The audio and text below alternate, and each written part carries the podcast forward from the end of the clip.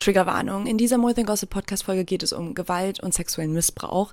Falls ihr euch mit diesen Themen nicht wohlfühlt, dann hört die Folge nicht alleine oder hört in die nächste Podcast Folge rein. Ihr findet Hilfestellen in der Podcast Beschreibung. Das erste Gefühl, was mir einfällt, ist tatsächlich Euphorie, weil ich halt fast gestorben wäre. Er hat ja versucht, mich umzubringen, indem er mir die Luft, Luft abgedrückt hat. Und ich war einfach so froh, dass ich noch lebe. Schreib mir, wenn du zu Hause bist. Das hat mir früher meine Mama immer gesagt. Und jetzt halt meine Freundinnen und mein Freund. Und das bleibt mir auch bis heute immer im Kopf, wenn ich abends nach Hause gehe. Und das äußert sich dann unterschiedlich. Zum Beispiel, indem ich den Live-Standort an meinen Freund schicke, indem ich lautstark Telefonate führe, egal ob echt oder fake. Hohe Schuhe wechsle ich bewusst immer mit Turnschuhen aus, um besser wegrennen zu können für den Fall. Den Schlüssel klemme ich zwischen die Finger, um mich verteidigen zu können. Und allein in dem Moment indem ich euch das jetzt hier aufzähle, denke ich mir mal wieder, krass, krass, immer befürchten zu müssen, dass etwas passieren könnte, aber leider sind diese Sorgen nicht unbegründet. Willkommen zurück zu More Than Gossip, dem Podcast, wo ich mit meinen Gästen spreche, was sich hinter Gossip-Schlagzeilen und den TikTok-Profilen verbirgt. Und natürlich sprechen wir auch über den Gossip, den es zu den Stars aus der Creator-Welt, die hier zu Gast sind, gibt. Ihr merkt schon, heute wird's eine etwas ernstere Folge, die aber echt sehr wichtig ist und uns alle betrifft. Auch die Promis, die wir lieben. Lady Gaga wurde im Alter von 19 Jahren vergewaltigt. Sie hat ihre Erfahrung in ihrem Song Till It Happens to You verarbeitet. Ich blende euch mal einen kleinen Teil hier ein.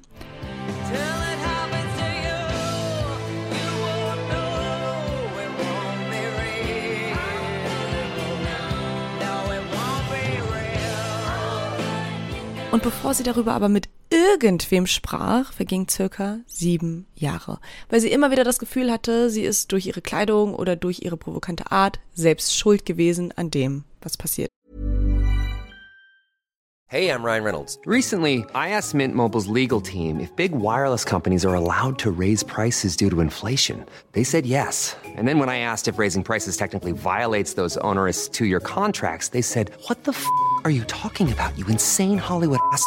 So to recap, we're cutting the price of Mint Unlimited from $30 a month to just $15 a month. Give it a try at mintmobile.com slash switch. $45 up front for three months plus taxes and fees. Promo for new customers for limited time. Unlimited more than 40 gigabytes per month. Slows. Full terms at mintmobile.com.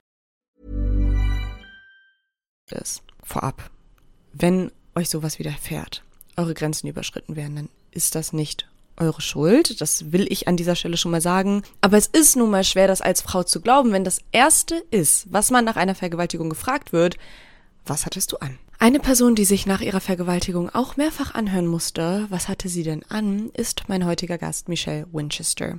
Ihr kennt sie vielleicht von Instagram oder TikTok, wo ihr einfach 645.000 Menschen folgen. Da spricht sie über den sexuellen Missbrauch, der ihr widerfahren ist und klärt auf über sexuelle Gewalt, Schutz für Frauen oder Feminismus. Und heute möchte ich mit ihr über das Danach sprechen. Spürt sie die Folgen des Vorfalls auch jetzt, all die Jahre später noch?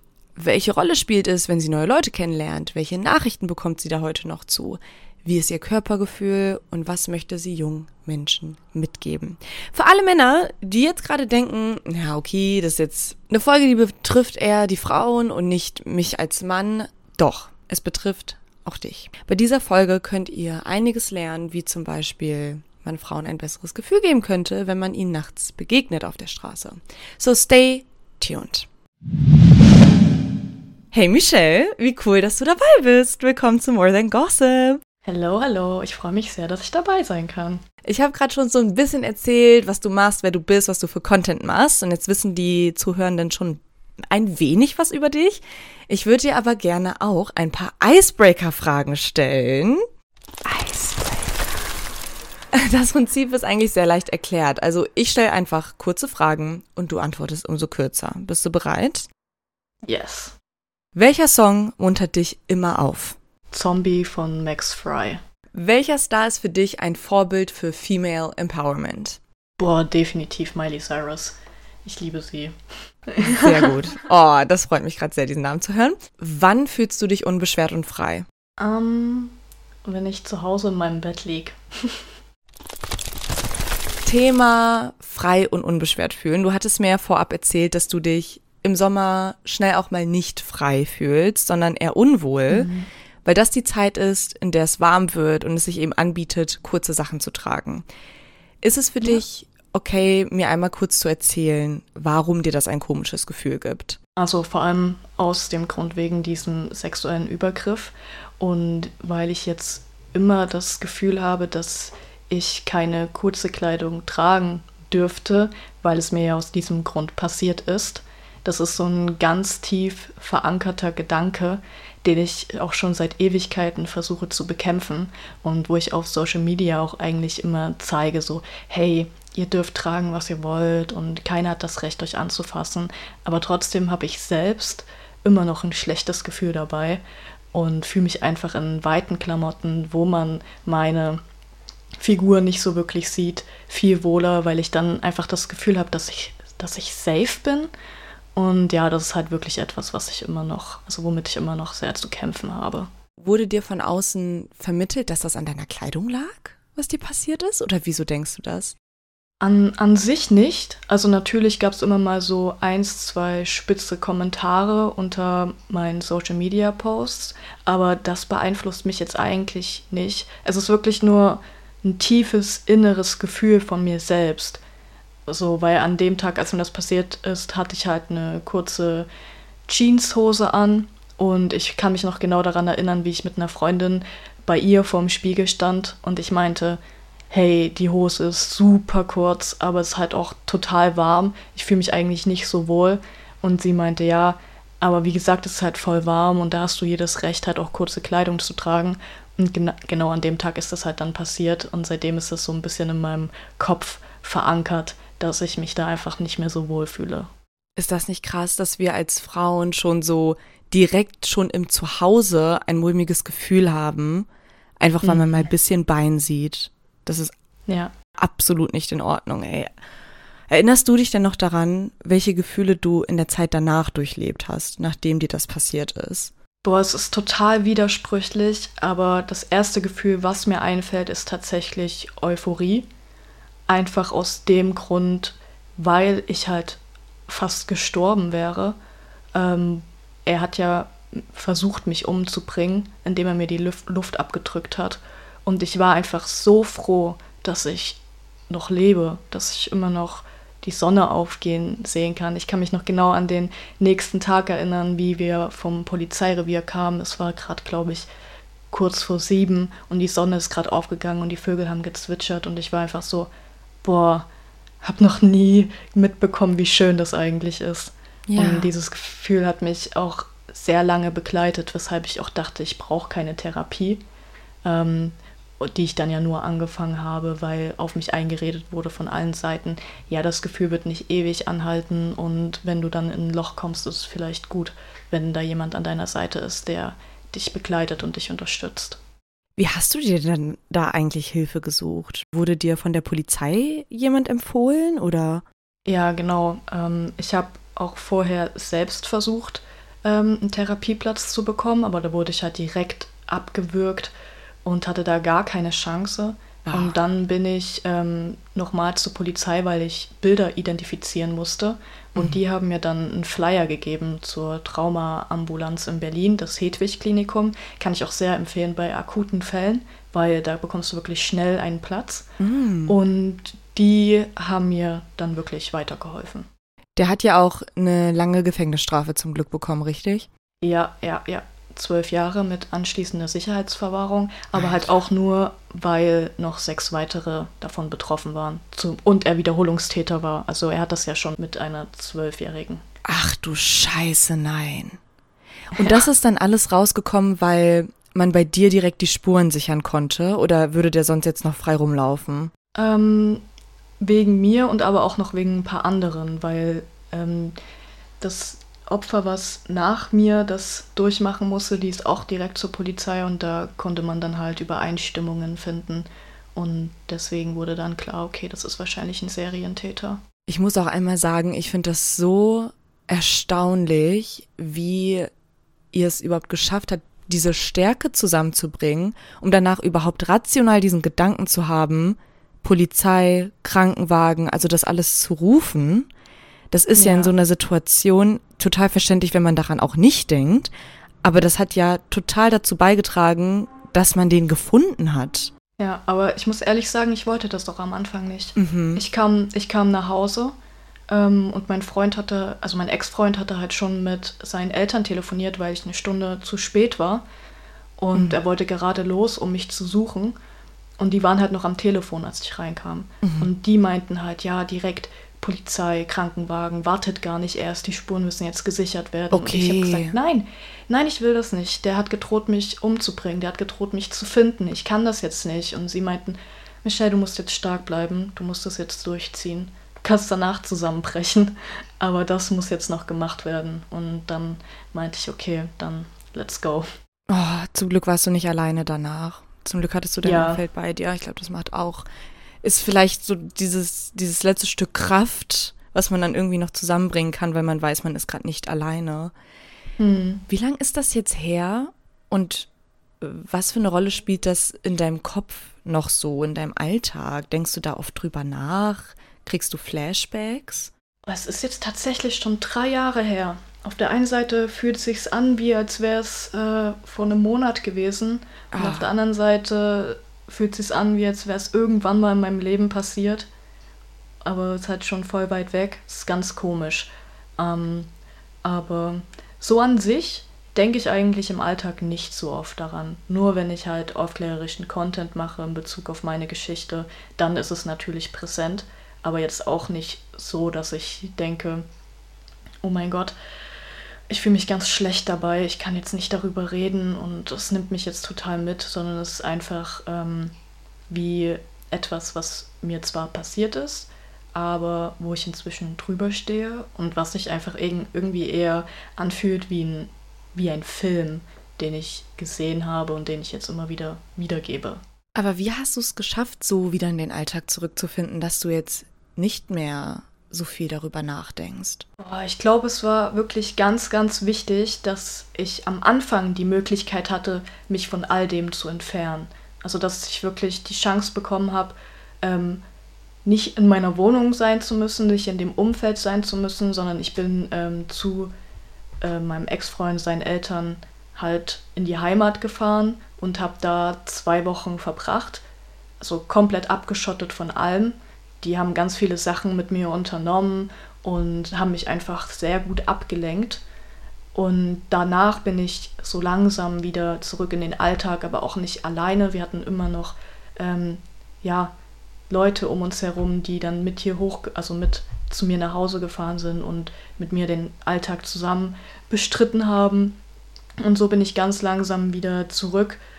Und dann habe ich ja auch Therapie angefangen und die hat mir natürlich auch nochmal sehr stark geholfen, so wieder alleine zurechtzukommen, weil ich hatte ganz große Probleme, allein in der Bahn zu fahren. Vor allem, wenn da irgendwelche Männer saßen, die ähnlich aussahen, ähm, habe ich direkt Panikattacken bekommen und auch mit Flashbacks zu kämpfen gehabt. Aber ich muss auch ehrlich sagen, ich habe es ein bisschen ähm, provoziert extra, um mich meiner Angst halt zu stellen und um relativ schnell wieder normal leben zu können. Das heißt, ich bin an den Ort des Geschehens zurückgegangen. Alleine. Einfach um mir den Ort wieder zurückzuholen, weil das vorher für mich, es war so meine Joggingrunde, die ich da immer lang gegangen bin. Da ist ein total schöner See, da habe ich immer Sport gemacht und ich habe den Ort wirklich sehr, sehr gemocht und ich habe es nicht eingesehen, dass nur weil da eine Person war, die der Meinung war, ähm, sich über mich zu stellen, dass der Ort da jetzt was dafür kann. Deswegen habe ich mir einfach gesagt, okay, ich laufe da einfach lang, schau, was passiert und es hat geholfen, es hat unglaublich geholfen. Ich bin immer wieder alleine dann ähm, unterwegs gewesen und vor allem musste ich mir halt auch ähm, in der Therapie die Sache, die passiert ist, aufschreiben, das laut vorlesen, für mich auf dem Handy aufnehmen und immer wieder anhören. Einfach damit die Geschichte an sich seine Wirkung verliert. Und das war auch ein ganz großer Punkt, der mich halt weitergebracht hat. Sehr interessant. Hast du denn aus der Therapie auch diese Strategie sozusagen mitbekommen, dass du dich konfrontierst mit den alten Orten oder ist das einfach, dass du weißt, dass du so funktionierst und dass das für dich klar war, dass du das machen möchtest? Ähm, also in der Therapie an sich habe ich das nicht gelernt. Da wurde halt einfach immer nur gesagt, dass ich halt m, jetzt nicht stagnieren darf, sondern trotzdem versuchen muss, meinen normalen Alltag weiterzuleben, um da halt wieder normal reinzukommen. Und ich dachte für mich selbst dann, okay, ich lege einfach noch eine Schippe drauf, damit es noch ein bisschen schneller geht. Ähm Head over to Hulu this March, where our new shows and movies will keep you streaming all month long. Catch the acclaimed movie All of Us Strangers, starring Paul Mescal and Andrew Scott. Stream the new Hulu original limited series We Were the Lucky Ones with Joey King and Logan Lerman. And don't forget about Grey's Anatomy. Every Grey's episode ever is now streaming on Hulu. So, what are you waiting for? Go stream something new on Hulu. Und habe mich da halt dann mit den ganzen Sachen konfrontiert. Aber ich muss doch ehrlich sagen, ich wollte mir persönlich halt doch einfach keine Zeit lassen, um. Ähm, ich wollte einfach nicht mehr kaputt sein, so wenn das Sinn ergibt. Ich wollte einfach so schnell wie möglich wieder mein normales Leben leben können. Und würdest du im Nachhinein sagen, dass das der richtige Weg war oder hättest du mehr Zeit gebraucht? Mm, also ich glaube, für mich war es der richtige Weg, aber ich kann mir gut vorstellen, oder so habe ich auch das Feedback von anderen Betroffenen bekommen, dass das für die nicht so funktionieren würde, weil sie einfach durch die Konfrontation zu sehr mit den Triggern konfrontiert werden würden und sie einfach einen langsamen Heilungsprozess brauchen, um das wirklich vollständig aufzuarbeiten. Und das ist doch, ist doch totally fine, wirklich. Ich meine, das muss jeder für sich selbst entscheiden, wie er die Heilung angeht und inwiefern man sich das auch erlaubt zu heilen. Voll. Und ich glaube, deswegen ist es ja auch so spannend, dass du Content darüber machst, weil dann gibt es ja auch überhaupt den Austausch und man erfährt vielleicht auch als Person, der etwas widerfahren ist, überhaupt, was es für Optionen gibt, dass jeder Mensch da auch anders ist, dass es da vielleicht auch kein richtig und kein falsch gibt. Deswegen auch mhm. die Frage an dich, was war für dich der entscheidende Grund, diese Erfahrung öffentlich zu machen? Ähm, ich habe tatsächlich lange darüber nachgedacht und war mir am Anfang auch unsicher. Ich habe da auch mit ähm, Familienmitgliedern darüber gesprochen und die haben mich halt auch vorgewarnt und meinten, hey, nicht jeder wird das positiv auffassen, wenn du das öffentlich machst. Viele werden denken, du machst das nur für Aufmerksamkeit. Ähm, und ich war auch so, ja, es ist mir, ist mir schon klar, aber wenn ich damit auch nur eins, zwei Personen helfen kann, dann ist es der richtige Weg. Vor allem ging es mir am Anfang auch eher darum, andere Frauen vor diesem Typen zu warnen, weil er war ja da noch auf freiem Fuß. Und ich wollte einfach, dass ähm, andere Frauen Bescheid wissen und sich vielleicht halt jetzt gerade in der Zeit nicht alleine irgendwo aufhalten. Hast du je so einen Kommentar bekommen, wie das machst du doch nur für Aufmerksamkeit? Ja, safe bekomme oh, ich heute auch noch regelmäßig. Echt jetzt? Ja, aber ich lösche die Kommentare einfach oder auch die Ms. Manchmal sind es auch selbst, was, was mich am meisten erschüttert, sind es manchmal selbst ähm, betroffene Frauen, die dann Wie? in meine, ja, die dann in meine DMs sliden und meinen, ja, mir ist das auch passiert, aber ich muss das jetzt nicht so in die Öffentlichkeit ziehen. Komm mal klar, vielleicht fängst du erstmal an, wirklich zu heilen, bevor du über sowas öffentlich redest, wo ich mir denke, wenn dich das so krass triggert, dass ich öffentlich darüber spreche, dann solltest du vielleicht anfangen, erstmal zu heilen, weil ich würde niemals zu einer anderen betroffenen Person gehen und sagen, hey, wieso redest du öffentlich darüber, das ist scheiße, du willst nur Aufmerksamkeit. Ich würde sagen, ey, so krass, dass du den Mut hast, überhaupt darüber öffentlich zu reden, du hilfst damit. Und das ist, ich finde das total mutig von dir. Und deswegen trifft mich sowas auch nicht, weil ich mir denke, du bist einfach immer noch, also es klingt voll hart, ne? Aber ich denke mir, du bist immer noch eine gebrochene Seele und ich hoffe, dass du deine Hilfe noch bekommst. Ich habe gerade auch eher Mitgefühl für die Mädels, die dir sowas schreiben. Also das ist ja so, steckt ja ganz viel Schmerz auch in deren Nachrichten ja, drin. Und eigentlich ja. sollte man ja wirklich hoffen, dass du für deinen Mut, deine Geschichte bei Social Media zu teilen und aufzuklären, nur Support bekommst. Klar, es gibt immer ein paar Trolls, aber ich habe auch unter jetzt aktuelleren Fotos oder Stories von dir gesehen, dass Leute wirklich Sachen schreiben wie, wie kannst du dich da überhaupt noch so öffentlich präsentieren? Schämst du dich nicht? Also auch oft darauf ja. bezogen, dass du zum Beispiel ein T-Shirt trägst und man deinen Arm sieht oder du irgendwie was Kurzes trägst. Ja. Und da wird mir halt richtig schlecht, weil ich mir denke, ey, wann verstehen wir alle, dass Betroffene von sexualisierter Gewalt keine Schuld tragen für die Tat von irgendwelchen Tätern. Ja, das ist auch der Grund, warum ich nicht mehr in meine Kommentare schaue. Okay, krass. Ähm, hm. Es hat tatsächlich erst so im Sommer angefangen, als ich wirklich so meine 100.000 Follower erreicht habe auf Instagram, dass ich vermehrt Hate-Kommentare bekomme, einfach weil ich jetzt, weil meine Videos jetzt außerhalb der Bubble sind. Da gibt es einfach so viel Hass. Ich vergleiche das immer gern damit, dass ähm, Instagram jetzt das neue Facebook geworden ist. Einfach weil die ganzen Danke. Leute ja. äh, einfach nur noch Hass verbreiten in den Kommentaren. Es ist ja nicht mal nur unter meinen Videos so, egal welches Reel ich mir anschaue, es sind immer Leute darunter, die einfach nur dumm haten. So, ich weiß nicht, wie unzufrieden die mit sich selbst sein müssen, dass sie da wirklich so viel Hass von sich geben müssen, aber ich finde, das zeigt eigentlich ganz gut den aktuellen Stand unserer Gesellschaft und wie kaputt eigentlich wir alle sind. Das finde ich gerade auch mal richtig spannend von dir zu hören, weil ich habe mir das original gestern gedacht, dass Instagram ganz anders ist als TikTok, dass da Leute so bodenlos beleidigend sind.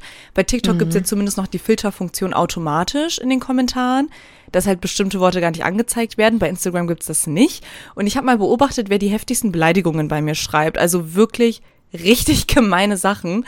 Bei mir sind das mhm. einfach immer ältere Leute. Und ich glaube, die ja. Leute auf Instagram sind einfach älter. Und da sind halt die ganzen, also sorry, aber 40, 50, 60-Jährigen, die solche Sachen kommentieren. Ja, das sind solche Leute, die wahrscheinlich selbst in ihrem Leben nicht das erreicht haben, was sie erreichen wollten. Und die sehen halt jetzt die ganzen jungen und schönen Menschen auf Instagram, die sich mit äh, Social Media irgendwie was aufgebaut haben und die gönnen es halt einfach nicht. Die sind halt einfach verbittert.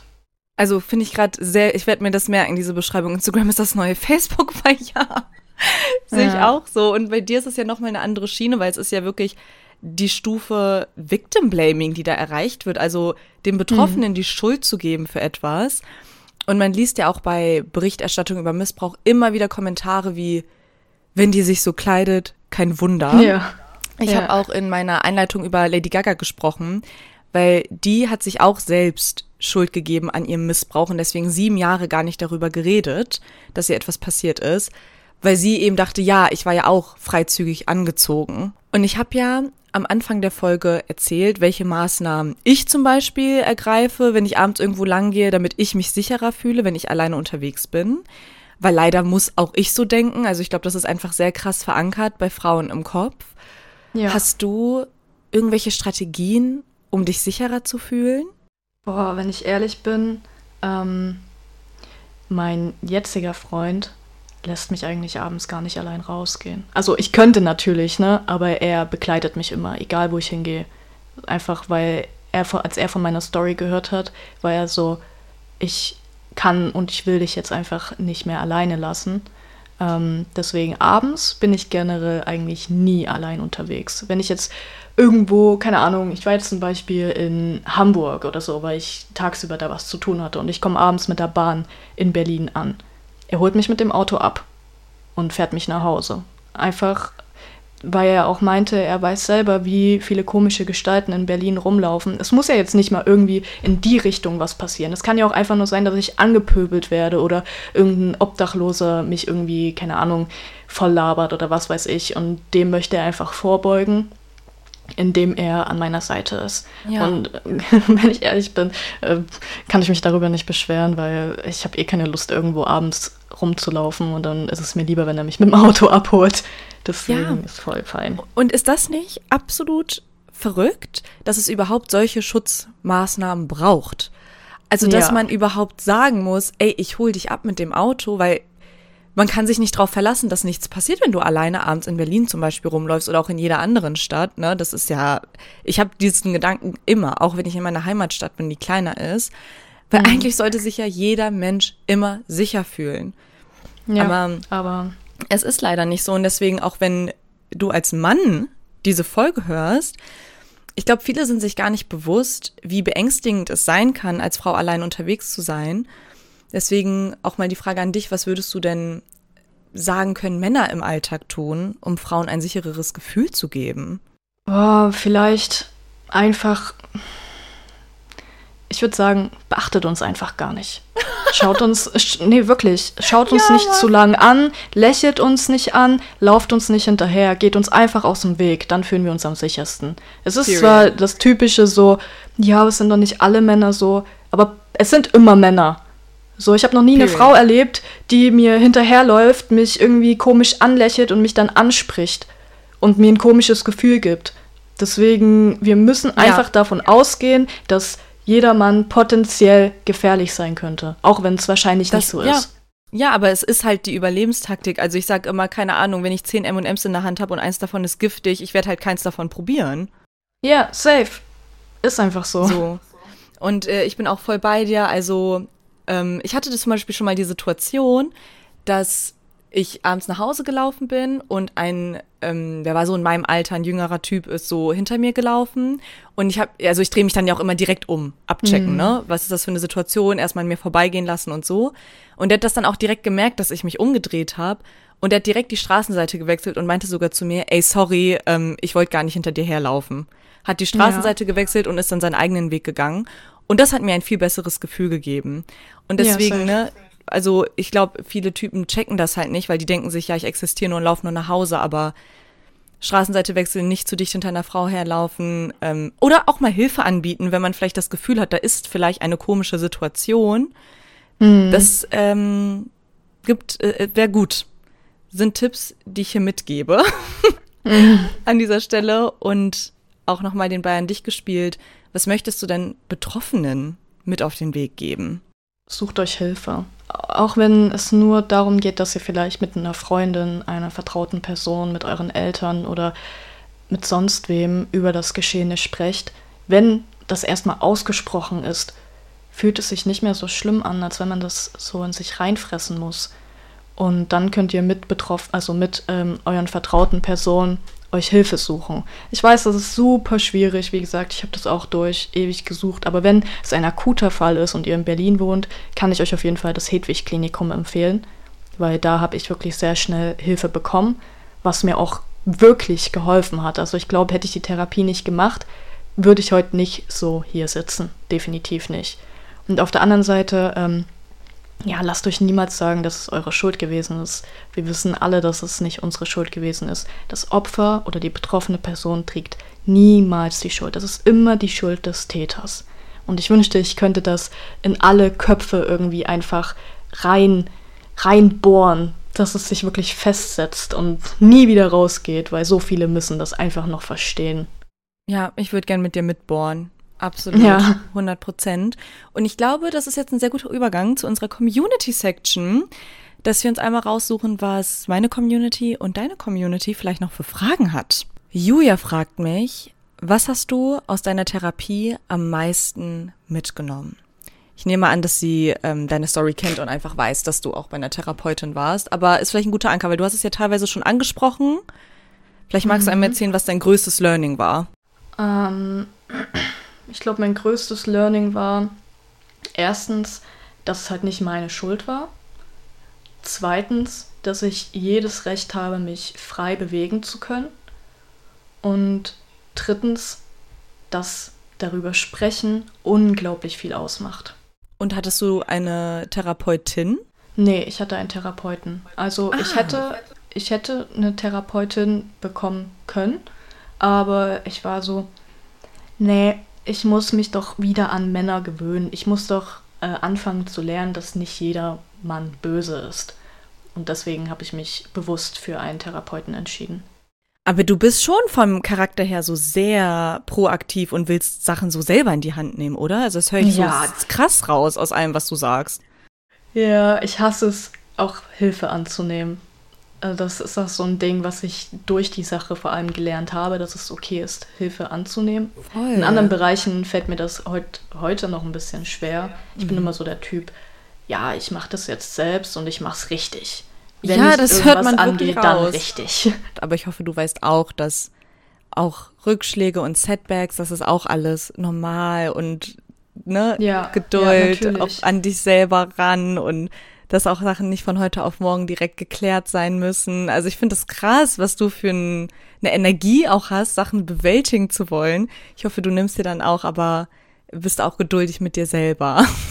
Äh, das musste ich tatsächlich lernen. Also immer wenn ich irgendwie einen Rückschlag hatte, wenn ich dann mal wieder eine Panikattacke bekommen habe, war ich so, hä, kann doch gar nicht sein. Ich habe das doch jetzt schon aufgearbeitet. Was stimmt mit mir nicht? Also ich musste wirklich lernen, mit mir geduldig zu sein. Ja. Und deswegen ähm, bin ich bei, mein, bei meinem Social Media Content immer sehr proaktiv, aber versuche trotzdem immer noch so ein bisschen rüberzubringen. So, ja, Rückschläge sind okay, auch wenn ich selbst nicht schaffe, damit umzugehen, aber ihr könnt damit umgehen, ihr schafft das so. Ja, ich, manchmal muss ich mir meine Tipps vielleicht auch einfach mal selber annehmen und äh, mir so sagen, hey, chill mal kurz. Aber ich weiß nicht, das ist einfach irgendwie so in mir drin, dass ich, ja, durchziehen will. Immer, immer 100 Prozent. Und apropos Tipps an andere geben, magst du auch gerne mal in deine Community schauen, was da vielleicht noch für eine Frage auf dich wartet? Ja, ähm, Josie hat gefragt, ähm, wie hast du angefangen zu vergeben? Wie ist dir das gelungen? Hey everyone, it's Jen and Jess from the beauty podcast Fat Mascara here to talk about Sol de Janeiro. So many of the beauty experts we interview on our show say that the key to great skin is to treat every inch of your body with the same attention you give your face. One of our favorite ways to do that is with Sol de Janeiro's Beija Flor Elastic Cream, a rich body cream that's clinically proven to boost collagen and has been shown to improve skin crepiness on the chest in just two weeks. Plus, it's scented with Sol de Janeiro's Charosta 68 fragrance. Sol de Janeiro is offering you 10% off your first order on soldejaneiro.com and free shipping with the code ACAST10. That's S O L D E J A N E I R O, soldejaneiro.com, and use the code ACAST10 for 10% off. Boah, das aber erstmal Frage vorab. Hast du denn vergeben? Ich habe vergeben. Ich Wow. habe das auch groß, also auch als Thema auf Social Media gemacht, wofür ich auch unglaublich viel Hass bekommen habe. Ähm, wo Leute mir dann unterstellt haben, ich hätte irgendwie, oh, ich weiß gar nicht mehr, wie dieses Syndrom heißt. Aber äh, kennst du dieses Stockholm Syndrom? Syndrome. Ja, ja, genau, Stockholm-Syndrom. Ja, wo ich mir auch so dachte, okay, lol, man kann es auch gleich ein bisschen sehr übertreiben. Nein, ich habe einfach für mich entschieden, ich vergebe nicht, weil ich es okay finde, was die Person mir angetan hat. Ich er- vergebe für mich selbst, um inneren Frieden zu finden. Weil ich kann nicht heilen, wenn ich Hass in mir trage. Das war mein Kernpunkt. Und manche haben das auch verstanden, manche haben mir auch zugestimmt. Aber viele waren auch der Meinung, nee, ich könnte niemals vergeben und ähm, ich brauche den Hass, der treibt mich an. Und es ist auch völlig fein, wenn, wenn ihr mit Hass in eurem Herzen, ähm, wenn euch das hilft, irgendwie die Sache zu verarbeiten, ist es fein. Aber ich habe für mich selbst einfach ähm, gelernt, dass ich mit Hass nicht funktionieren kann. Ich bin ein sehr friedliebender Mensch. Ich hasse Streit, ich hasse Ungereimtheit. Mir wird immer schon direkt schlecht, wenn ich mit irgendjemandem Konflikt habe. Und das ist ja so ein Riesending von Konflikt. Auch für Ja. mich und meine Seele. Und deswegen musste ich für mich entscheiden, ich lasse das los, ich vergebe diesen Menschen, was ich aber noch dazu sagen muss, ich konnte halt auch leichter vergeben, weil ich Gerechtigkeit bekommen habe. Das ist ein sehr guter Punkt, den du nochmal ansprichst. Total. Ja, das ist halt auch so ein Ding. Ich glaube, wenn ich keine Gerechtigkeit bekommen hätte, hätte ich auch nicht so leicht vergeben können. Und deswegen, ähm, es ist ein schönes Ziel zu vergeben, aber es ist kein Muss. Das will ich auch nochmal mit dazu sagen, weil nicht jede Person muss vergeben können. Eben, und ich glaube, das ist dann auch so der Punkt, ne, weil du scheinst sehr viel Verständnis zu haben für unterschiedliche Reaktionen und Coping Mechanisms und wie Menschen ihre eigene Situation versuchen zu verarbeiten. Du Ja. kriegst so ein bisschen sehr, sehr viel ab für wie du es tust. Aber ich hoffe auch, dass alle Zuhörenden hier gerade raus mitnehmen, dass es ein extrem individueller Weg ist. Wie gesagt, es musste halt wirklich jeder für sich selbst herausfinden, was der beste Weg ist. Also ich kann es natürlich trotzdem empfehlen zu vergeben, weil einfach dieses Gefühl von Loslassen sehr befreiend ist. Aber ich kann es auch verstehen, wenn es die Wut ist, die Betroffene antreibt.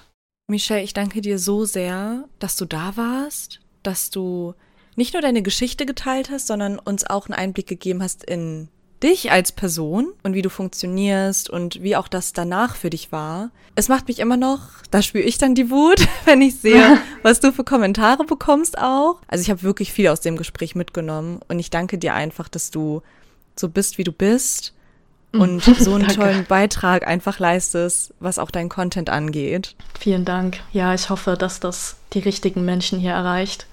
und sie ich, auf ja. jeden Fall irgendwie was daraus mitnehmen können.